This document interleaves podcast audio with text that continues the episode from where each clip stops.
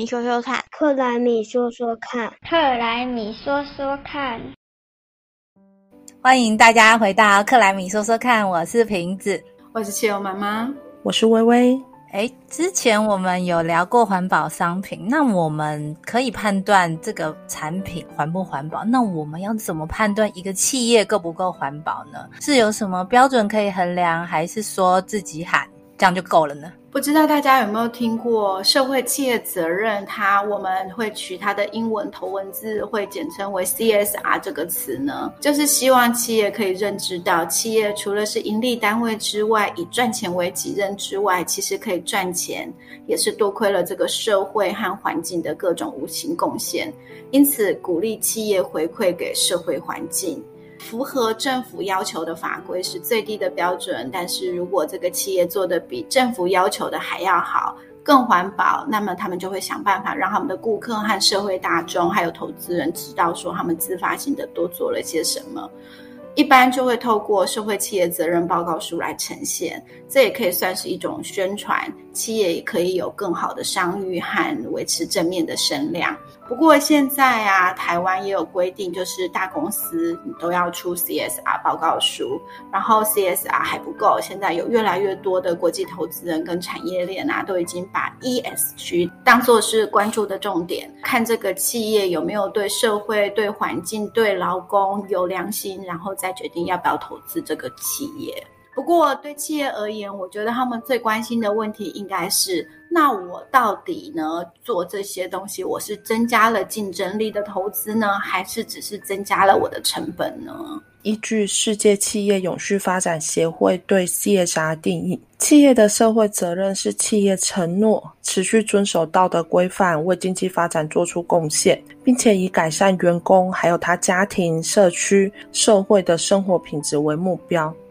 因此，各企业都应该从事合于道德及诚信的社会行为，来对所有的利害关系人负责。那我们换个角度，从供应链的角度来看，企业社会责任其实关系到的层面更广，并不只是增进企业形象的工具，而是选择合作伙伴的要素之一。那这样看起来就是。企业自己提出一个说明书来证明自己很环保，然后对社区甚至对国家的发展都有道德以上的贡献的意思喽。关于这个，台湾在二零一零年就有发布实施上市上柜公司企业社会责任实务守则，来提供上市上柜公司参照守则，定定公司本身企业社会责任的一个基础。那在二零一四年更规定，资本额达到一百亿规定的企业，那就必须要发行企业社会责任报告，就是 CSR 报告。资本额达到五十亿的企业，只要从二零一七年起必须发布 CSR 报告。二零二零年呢，就去年的时候，台湾企业出版 CSR 报告首次突破了六百本，在其中有九十点七 percent 都是由上市贵公司所出版的。金管会在去年呢，也以 CSR 报告正式修改为永续报告书，也就是 ESG，然后来对大企业来说，其实像这些相关的工作，无论是 CSR 或者 ESG，都是强制要求他们要发布的，而不只是自愿性的工作哦。我以为全部都是自愿公布，就是我做的很棒，所以我一定要讲出来给大家听。搞了半天，原来是强制被要求要提出来的哦。应该还是有部分的是自愿的啦。不过我好像也看过，就是到二零二三年的时候啊，资本额只要二十亿到五十亿，然后全台湾有两百五十家这样的上市贵公司，二零二三年之后也被规定要强制出版。所以之后一定也会有越来越多的企业的永续报告书会公诸于世。诶，像这些报告啊，就不是自己说了算了。根据上市贵公司 CSR 报告的办法的规定，目前有强制在食品业以及餐饮业有占营收达百分之五十以上的上市贵公司，他们的 CSR 报告书还要取得第三方的认证。去年也已经有五十三点七 percent 的永续报告书有请公正的第三方验证了，显示就是永续报告的可信度也是越来越重要喽。诶，我们刚刚一直在讲这些报告书的名字，然后都是英文简称，我都快乱掉了。所以 CSR 和 ESG 这几个英文字到底是在代表什么呢？我来讲企业社会责任 CSR 好了，CSR 的这个 C 是 corporate，也就是企业；S 就是 social 社会的意思；R 就是 responsibility，就是责任的意思。所以加起来叫做社会企业责任 CSR，其实还蛮容易理解的。那它主要是根据世界企业永续发展协会这边，它也有简称，它叫做 WBCSD，在台湾也有分布。它的定义呢，就是说 CSR 其实就代表了一间企业贡献经济发展的同时呢，也承诺遵守道德规范。ESG 啊，也是三个英文单字的缩写，分别是代表环境保护的 E、社会责任的 S，还有公司治理的 G。这个是联合国全球契约在二零零四年提出的概念，也是评估一间企业经营的指标。所以，如果照这样看来的话，CSR 其实是一个比较广泛的概念。ESG 就是提出如何实践 CSR 的原则，从环境、社会、公司经营评估一家企业的永续发展指标。那 CSR 呢，就是它永续经营的主要理念。那 ESG 就是其中一种衡量指标，对吧？对啊，像 ESG 的环境保护一啊，包含我们大家在乎的温室气体排放，然后污水管理、生物多样性等环境污染防治与控制都在这个里面。而社会责任的 A 四则代表客户福利、劳工关系、多样化与共荣等等影响的利害关系人的面向。公司自己的 G 呢，则有包含商业伦理、竞争行为、供应链管理等和公司稳定度以及商誉有关的项目。呃，这个 ESG 啊，就是 environmental，然后呢是社会责任是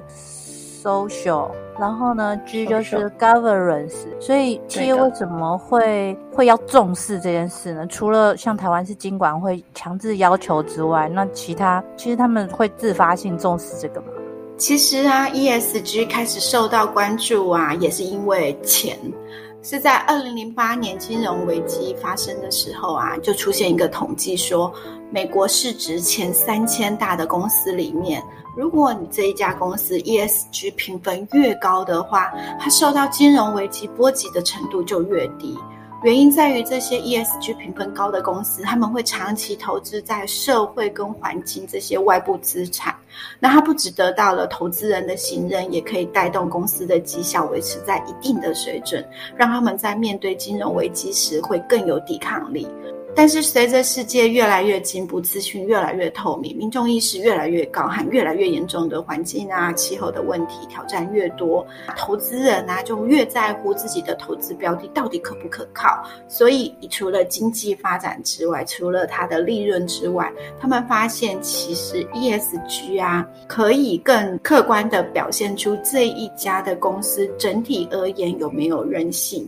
有没有足够的抵抗力。所以，企业就被要。要求要更要执行这些 ESG 原则，然后增加他们公司的免疫力或抵抗力。针对 ESG，不止投资人需要关心，其实像企业间的合作或是供应链的这一块啊，现在也越来越重视。如果你的供应商里有一家很不 OK 的厂商，其实也会被波及耶。那像这样，比如说供应链如果无法承受，倒霉的就是自己啊。比如说这几年的极端天气影响，如果供应链里有厂商没有将气候变迁风险纳入考量，面对灾害导致的延迟交货甚至断货的风险。就要整个供应链一起承担了，这其实也就代表 ESG 原则的重要性哦。像我们之前提到环保商品的时候，就会发现其实很多商品是经不起推敲的。对，我就买了很多环保餐具，但其实也有研究显示说，这些商品在制造的过程中可能是更不环保的。所以 ESG 企业也是可能会有相同的质疑。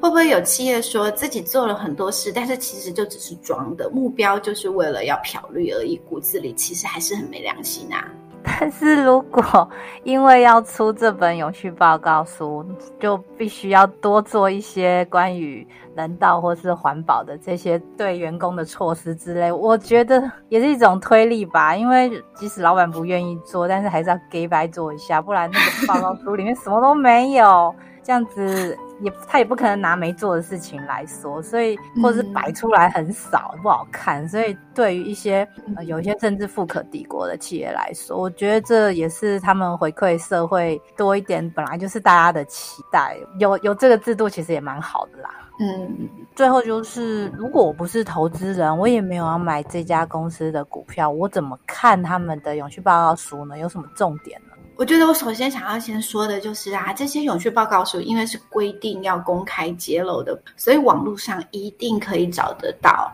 就算你不是投资人啊，我还是鼓励大家可以把自己关心企业的永续报告书当闲书看啊，看这些公司平常都在干嘛呀。还有也可以关心自己家公司或者是自己住家附近的公司有没有出这些永续报告书，因为这本报告书还真的有点料才写得出来，而且也会有第三方验证，也可以算是一家公司显示自己良心的代表啊。我们虽然不是投资人，但是你一定也是自己公司或自己住家区域的利害关系人，多多少少一定会跟我们有关系的啊。对啊，像我们平常看到有些企业，他们都会去争取什么平等的表扬，这些资讯可能都会有一些片面，而且就是讲颁完了就没有持续性的作为。可是我们去看企业在永续报告书里面提出的长期目标，比如像年度达成的情形，我觉得这真的是一种外部监督的力量。诶，以温室气体减量来说啊，越来越多企业他们因为都有在进行温室气体排放量的盘查。也必须制定减碳的目标，还有使用再生能源的比例，而且也因为每年至少都要发行一本，让企业在这些指标上越来越重视，每年都会看到前进一步的一点点动力。消费者啊，如果越重视企业形象，肯定企业在永续面向上的投入，这样才是让有良心的企业持续发展的支持哦。嗯，所以消费者的力量其实也是另外一种投资人啊，是啊。对啊，我们如果把钱消费在对社会比较有正面贡献的企业，让他们的营运更顺利，就像是果农把肥料施肥在果树上。那可是如果大家短视精力，然后你就养大了不 OK 的企业，那有点像你把肥料的养分都乱乱撒一通，被杂草吸收，那最后你想要的好的果实也解释不出来。所以我觉得有点像是要支持好人的意思吧。选举的时候 对不对？就是选举的时候，就是你也要选出你自己认为的好人。那你又不看候选人的证件，随便乱选，对不对？这样也不是，就事情不是这样搞的。所以我觉得全面一点看的话，这因为这本报告书里面其实也可以展现一个企业重视的价值。那说不定长远一点，有一天我们的孩子在找工作的时候，他也可以看这些企业的永续报告书，知道你是不是在一个有良心的公司里面上班，找到那些可以呃贡献自己能力的的原因啊。我之前看有一本书是塞门西奈克的《无限赛局》，它里面有提到几个观念，跟我们今天讨论的主题很很吻合。就是无限赛局，就是不是讲短期的输赢，只是讲领先跟落后。就是生存跟淘汰，所以企业的生存的终极目标也不是要打败别的企业，而是不断的让自己更好，对不对？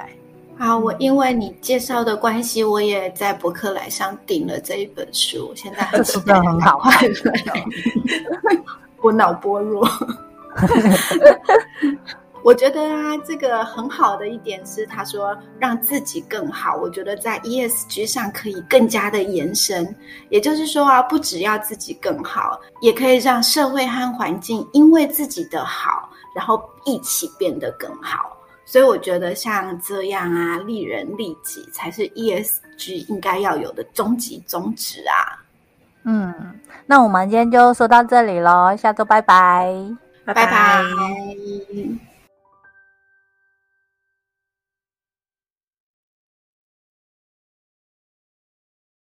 拜拜，下次要再一起听哦。